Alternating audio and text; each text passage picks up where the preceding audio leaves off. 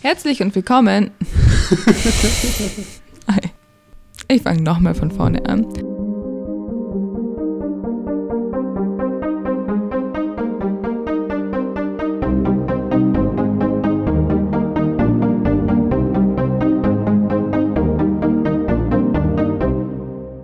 Herzlich willkommen zu einer neuen Folge unseres Podcastes Science Sunday. In unserer heutigen Themenreihe wird sich alles nur um uns drehen. Also nicht um Max und mich, sondern um uns Menschen an sich. Genauer gesagt um die kleinste Einheit, aus der wir bestehen, nämlich der Zelle. Viele kennen dieses Thema bestimmt noch aus dem Bio-Unterricht mit Zungenbrechern wie dem endoplasmatischen Retikulum und haben das Ganze wahrscheinlich so gut es geht verdrängt. Tatsächlich ist die Zelle aber ein richtiges kleines Wunderwerk, dem definitiv mehr Aufmerksamkeit geschenkt werden sollte Mal schauen, ob es uns gelingt, euch auch für dieses Thema zu begeistern. Die Zelle gilt oft als der kleinste Bestandteil eines Lebewesens. Und so bestehen auch wir Menschen aus vielen, vielen einzelnen Zellen. Eine Zelle an sich kann man natürlich auch noch viel genauer betrachten, denn die besteht wiederum aus vielen kleineren Teilen, die alle eine bestimmte Aufgabe erfüllen. Menschliche Zellen sind alle ziemlich unterschiedlich groß und im größten Fall bis zu 30 Mikrometer. Jede menschliche Zelle oder generell tierische Zellen sind von einer sogenannten Zellmembran umgeben. Die Zellmembran ist der Bestandteil, der die Zelle tatsächlich zur Zelle macht, denn sie hält alle inneren Komponenten zusammen und kümmert sich darum, dass das innere Milieu aufrechterhalten wird. Die Membran ist jedoch nicht nur eine Umhüllung. Sie hat auch Rezeptoren und Proteine, über die sich die Zellen untereinander erkennen. Rezeptoren reagieren dabei auf Botenstoffe, die vom Körper produziert werden, und sprechen auch auf Arzneimittel an, die dem Körper verabreicht werden. Sie gestatten somit verschiedenen Substanzen das Eindringen oder Austreten aus der Zelle. Die Reaktionen, die an den Rezeptoren ablaufen, verändern oder steuern die Zellfunktionen im Inneren. Ein Beispiel dafür ist die Bindung von Insulin an die Rezeptoren der Zellmembran. Ist Insulin an die Rezeptoren gebunden, wird es ermöglicht, dass Glucose in die Zelle eindringt, also der Zucker, um den Blutzuckerspiegel zu regulieren. Die Zelle ist in sich in zwei Hauptteile, sogenannte Kompartimente, aufgeteilt. Zum einen der sogenannte Zellkern. In ihm befindet sich die gesamte Erbinformation. Zum anderen gibt es noch das Zellplasma. Das Zellplasma füllt das restliche Volumen der Zelle aus und enthält alle Bestandteile, die Energie verbrauchen und umwandeln und so für die eigentlichen Zellfunktionen zuständig sind. Menschliche Zellen enthalten im Gegensatz zu den Zellen von Bakterien noch Mitochondrien. Diese Mitochondrien sind winzige Strukturen in der Zelle, die sie mit Energie versorgen. Es gibt zwar verschiedene Zelltypen, aber die Bestandteile von Zellen sind weitgehend gleich. Die Zelle wird quasi zusammengehalten von der Zellmembran und enthält in ihrem Inneren alle wichtigen Komponenten für ihren Stoffwechsel. Dabei befinden sich eben genau diese Zellkompartimente im Zytoplasma. Wir werden jetzt einfach mal Stück für Stück alle wichtigen Bestandteile durchgehen und besprechen, wofür jedes einzelne gut ist. Fangen wir mal an mit einem der wichtigsten, wenn nicht sogar dem wichtigsten Teil, dem Zellkern. Der Zellkern oder auch Nukleus genannt, ist das Hauptmerkmal zur Unterscheidung zwischen Eukaryoten und Prokaryoten. Nämlich ist es so, Eukaryoten sind Lebewesen, die haben quasi einen abgegrenzten Zellkern und Prokaryoten sind Bakterien die haben keinen abgegrenzten Zellkern. Außerdem enthält er das Erbgut in Form von mehreren Chromosomen, in der sogenannten Kern-DNA oder der nukleären DNA. Dazu werden wir euch aber später mehr in unserer dritten Folge dieser Themenreihe erklären. Kommen wir zur Zellmembran. Die Zellmembran reguliert, wie Max vorhin schon gesagt hat, was in die Zellen ein- bzw. aus ihnen austritt und grenzt die Zelle von der Umgebung ab. Ribosome stellen Proteine her und verpacken diese dann so, dass sie vom sogenannten Golgi-Apparat aus der Zelle transportiert werden können.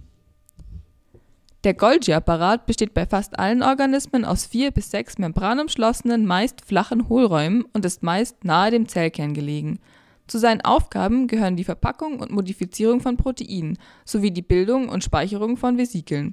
Diese Vesikel enthalten dann die vorher modifizierten Proteine und werden dann noch mit einem Signalprotein versehen, sodass sie genau an den Ort gelangen, an den sie gehören.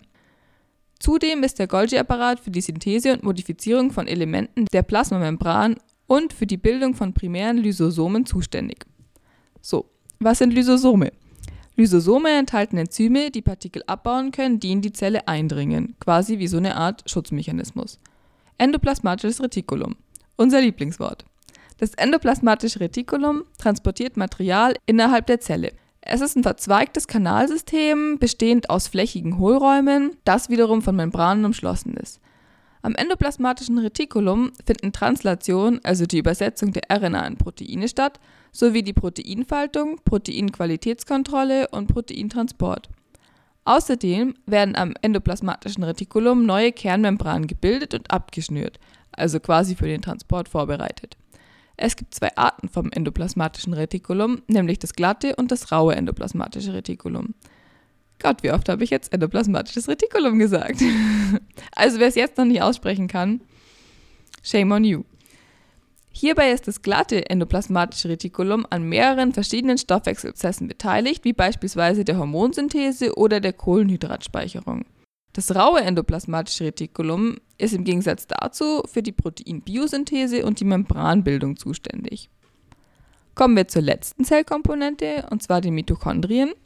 Diese sind kugel- oder röhrenförmig aufgebaut und enthalten eine eigene Erbsubstanz, die sogenannte mitochondriale DNA. Sie besitzen eine Doppelmembran und sind essentiell für das Überleben der Zelle, da sie der Zelle die nötige Energie zur Verfügung stellt, die diese für ihre Aktivitäten braucht. Die Zellen im Körper und alle ihre Bestandteile werden ständig neu gebildet und auch wieder zerstört. Damit nun aber die Informationen der jeweiligen Zellen erhalten bleiben, sowie dass Strukturen im Körper wachsen können oder auch Verletzungen regeneriert werden, müssen exakte Kopien der Zellen erstellt werden. Dies geschieht durch die sogenannte Zellteilung oder Mitose. Bei der Zellteilung müssen in erster Linie die Chromosomen, also die Erbinformation, verdoppelt werden. Die Mitose erfolgt dann in verschiedenen Phasen. Welche Phasen genau das sind und was bei der Zellteilung sonst noch wichtig ist, erkläre ich gleich. Vorab ein paar Begriffserklärungen.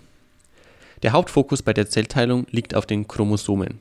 Chromosomen sind sozusagen die sehr regelmäßige, geordnete Struktur der Erbinformation im Zellkern. Die Chromosomen bestehen aus der DNA, also aus der Erbinformation an sich und aus Proteinen. Mehr zum genauen Aufbau der Erbinformation erzählen wir euch noch im dritten Teil unserer zweiten Folge. Die Proteine, die in den Chromosomen vorhanden sind, werden auch Histone genannt. Die DNA, also diese langen Stränge, werden dabei um die Histone herumgewickelt, sodass die Struktur eines Chromosoms am Ende der eines dreidimensionalen Xs gleicht. Diese X-Struktur wird dabei in der Mitte durch sogenannte Zentromere zusammengehalten. Auch Chromatin beschreibt das Erbmaterial im Zellkern. Anders als bei Chromosomen ist Chromatin die Form des Erbmaterials, in der es ungeordnet und unstrukturiert vorliegt.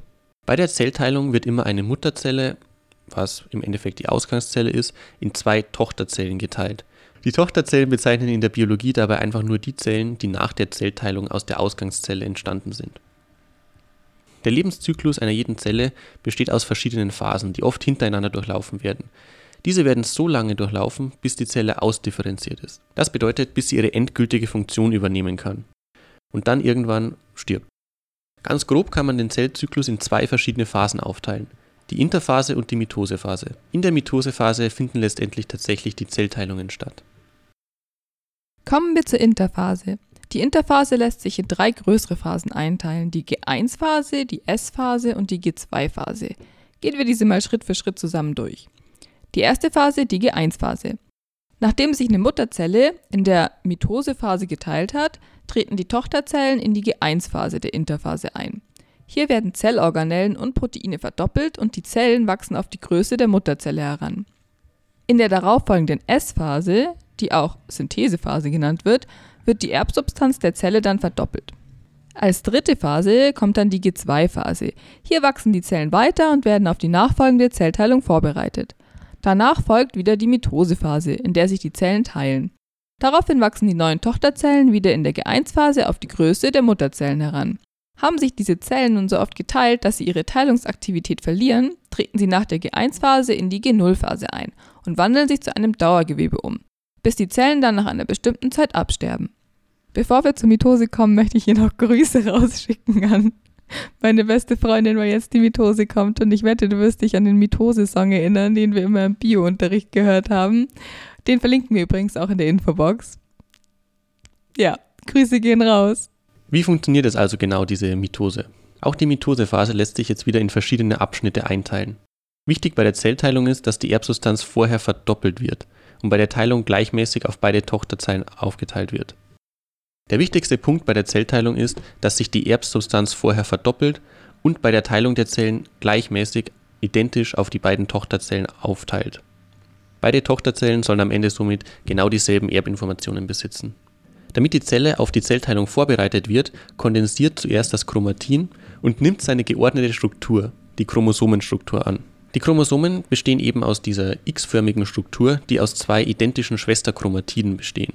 Die Chromatiden sind dabei einfach die linke Seite und die rechte Seite der X-Struktur, die in der Mitte mit dem Zentromer verbunden sind. Dadurch werden die beiden Chromatiden zusammengehalten. Zur Einleitung der Zellteilung muss sich nun die DNA zu Chromosomen verdichten. Danach beginnt der Vorgang der Mitose, der in mehrere Schritte aufgeteilt werden kann.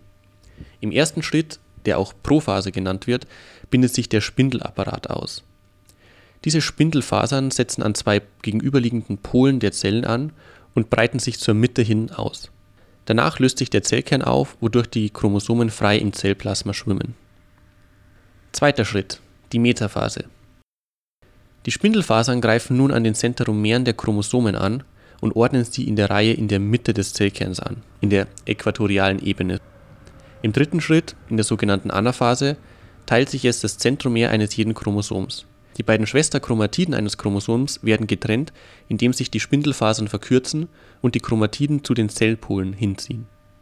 Sind die Chromatide an den Polen angekommen, werden sie nicht mehr als Schwesterchromatiden, sondern als Tochterchromosomen bezeichnet. Im vierten Schritt in der Telophase bildet sich nun eine neue Kernhülle aus, die alle Tochterchromosomen an den jeweiligen Zellpolen einschließt. Die Chromosomen verlassen daraufhin wieder ihre strukturierte Form, entspiralisieren sich sozusagen und gehen wieder in die Chromatinstruktur über. Im Zuge der Zytokinese teilt sich das Zytoplasma und aus der Mutterzelle entstehen zwei identische Tochterzellen. Danach beginnt für diese Zellen der Interphasezyklus. Wenn sich die Mutterzelle in zwei Tochterzellen teilt, geschieht dies im Endeffekt durch eine Art Abschnürung in der Zellmitte. Man kann sich das so vorstellen, wenn man einen leicht aufgeblasenen Luftballon in der Mitte zusammendrückt, sodass zwei etwa gleich große Teile an den beiden Enden entstehen. Nachdem die Mitose abgeschlossen wurde, sind aus der Mutterzelle nun zwei neue Tochterzellen entstanden. In den Tochterzellen befinden sich nun einsträngige Chromatide, also befindet sich die Zelle im gleichen Zustand wie zu Beginn der Interphase. Die Zellteilung kann nun nach der DNA-Replikation von neuem beginnen. Aus der Tochterzelle wird eine Mutterzelle, die sich in die Interphase begibt, um sich anschließend während der Mitose erneut zu teilen. Das war der erste Teil unserer zweiten Folge zu den Zellen im menschlichen Körper. Im zweiten Teil erklären wir euch nun, welche unterschiedlichen Zelltypen es im menschlichen Körper gibt.